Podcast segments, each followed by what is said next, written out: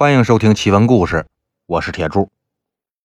今儿咱们讲这故事的主角啊，死了之后也喝了孟婆汤，但我估计是喝少了，或者是剂量不够，所以这转世投胎之后啊，他居然还保留着一部分前世的记忆，由此呢，还引出来一系列稀奇古怪的事儿。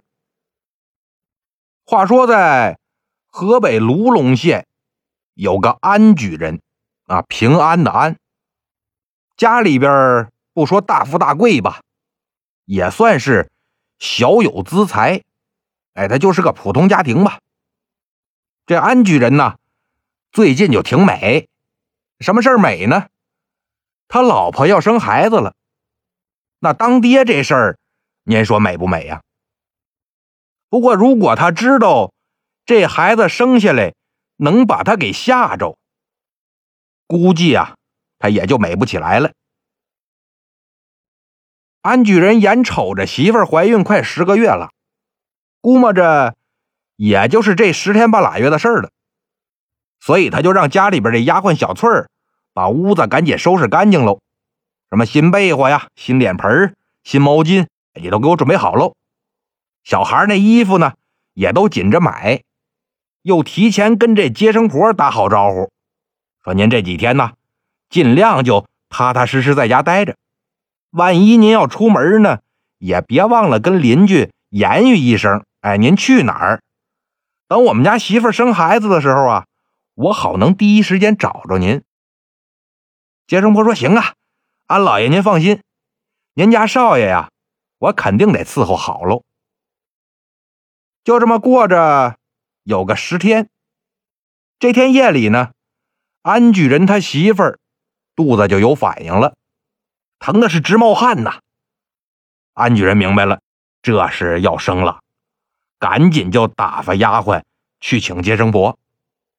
这接生婆来了之后呢，把这门帘子一放，门一关，那可就忙活开了。早年间生孩子呀，那都不能让老爷们看。都是在屋外边等着。其实现在呢也这样，大部分医院也都不让丈夫进产房，所以那些准新爹们就在产房外边紧张着。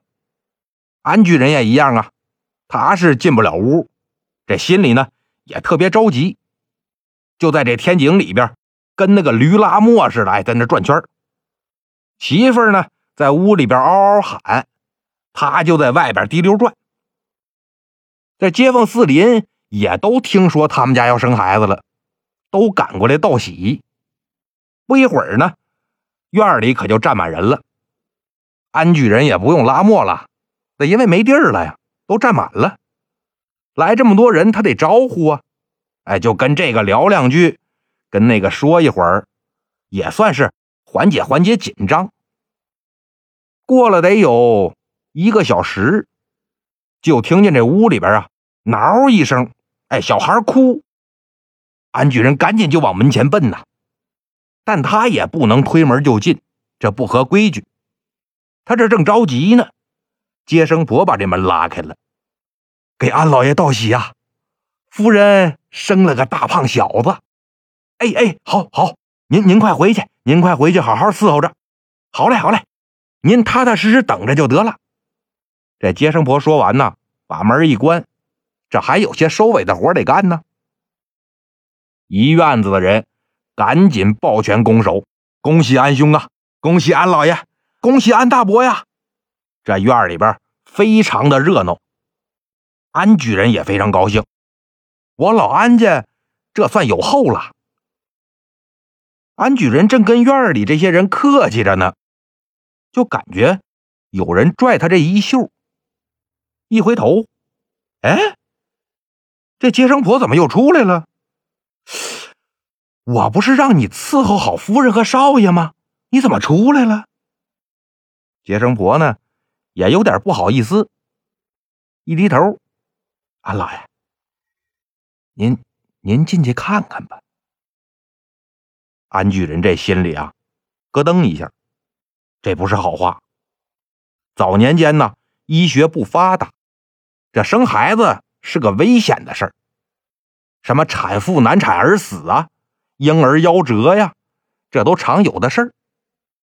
安居人边上那些人也都开始问这接生婆：“怎么着？什么事儿啊？有什么咱能帮上忙的，您尽管说呀。”这个，这个，这不太好说。安老爷，您进去看看吧。有什么不能说的呀？赶紧的。那那您低点头，您低点头。接生婆就趴在安举人耳边：“您家小少爷说话了。”嗨，我以为什么大事呢？不就是是？你等会儿吧，我先进去看看。安举人这算反应过来了，哪有刚下生的婴儿会说话的呀？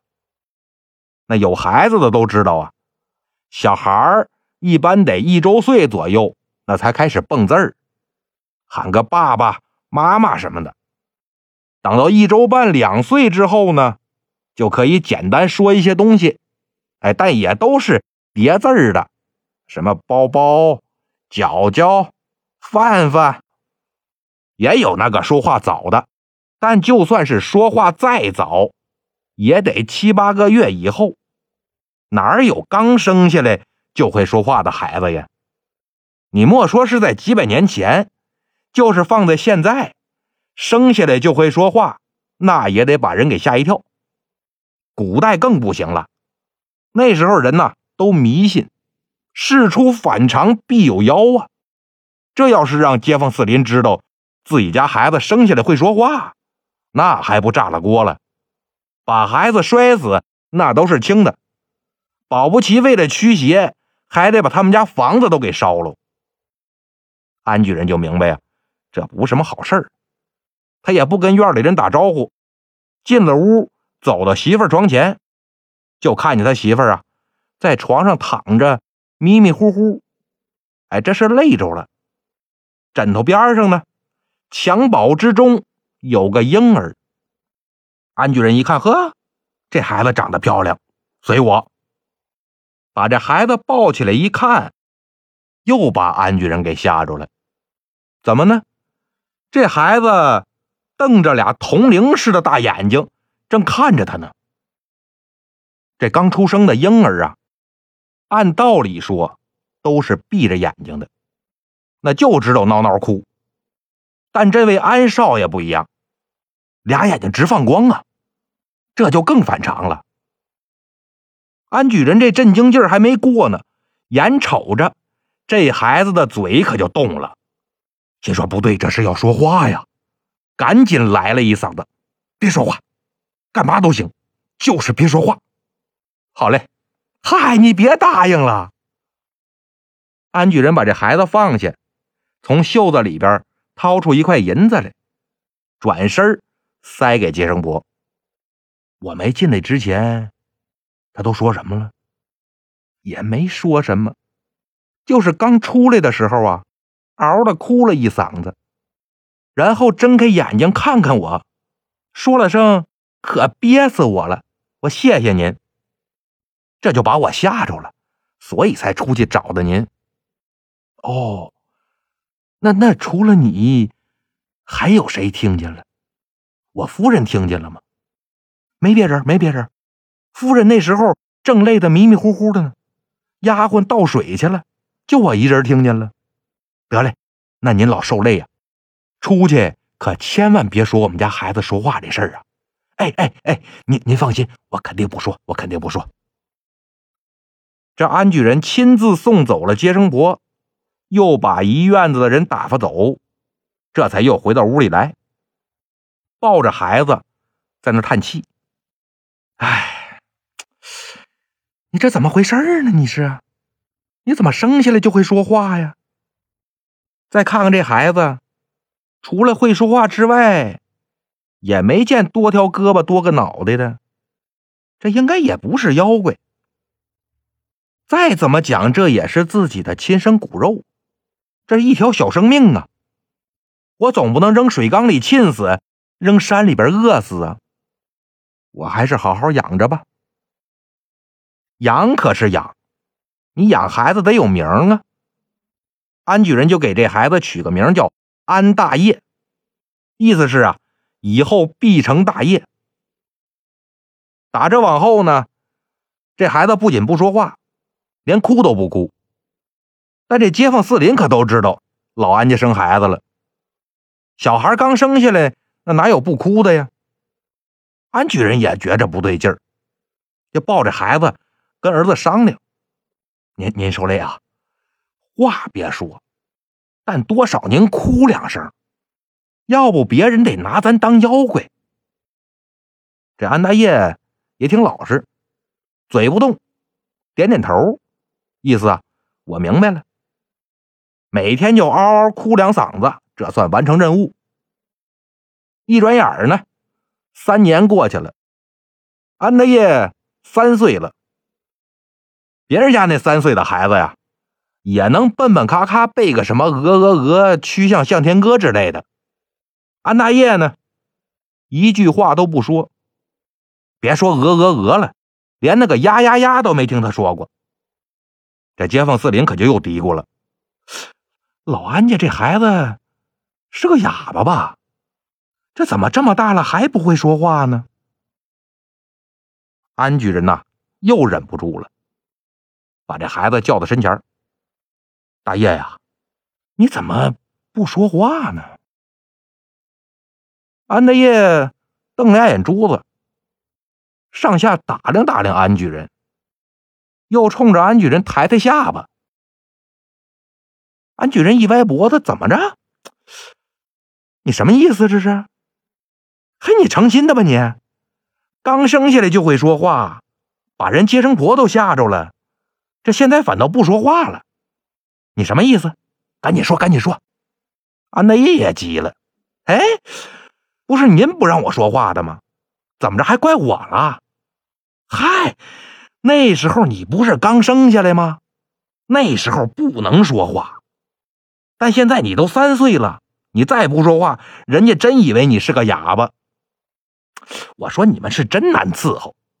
那我现在能说了吗？能能能说吧说吧说吧，你可憋死我了你！哎，怎么还憋死你了呢？我三年不说话，那是憋死我了。哎，行行行，以后说吧，以后说吧啊。这安大爷啊，总算是说话了，但是不说则已，一说惊人。三岁的孩子背《长恨歌》，您听说过吗？不只是《长恨歌》呀，赶上这位安少爷心情好，唐诗三百首翻过来调过去，恨不得给您背八遍。安举人又不高兴了：“儿子，你能不能让我省点心？三岁的孩子。”哪儿来这么大能耐？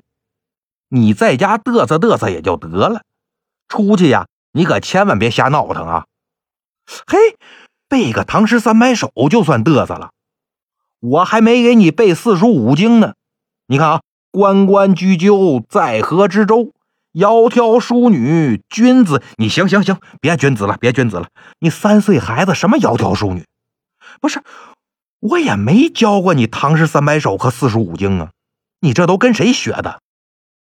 不知道啊，反正我生下来就会，但您不让我说话，我也不能给您背呀。哎，要不这么着，我再给您写篇科举文章出来吧。你打住啊，打住！你别说生下来那会儿，你说生下来我心口疼。除了这些，你还会啥？还会哎，围棋。哎，我还会下围棋，我下的还不错。安举人心说：“得，我儿子呀，这神童啊，三岁的孩子精通四书五经不说，还会下围棋，我这是捡着宝了呀。”但是这转念一想，这孩子不可能平白无故就会这么多东西。人都说死了之后要喝孟婆汤，难道说这孩子上辈子死了之后？他没喝，所以把前世那记忆又带这一世来了吗？对，肯定是这么回事儿子，我问你，你是不是还记着上辈子的事儿啊？好了，今天的故事啊，就到这里了，咱们下期再见。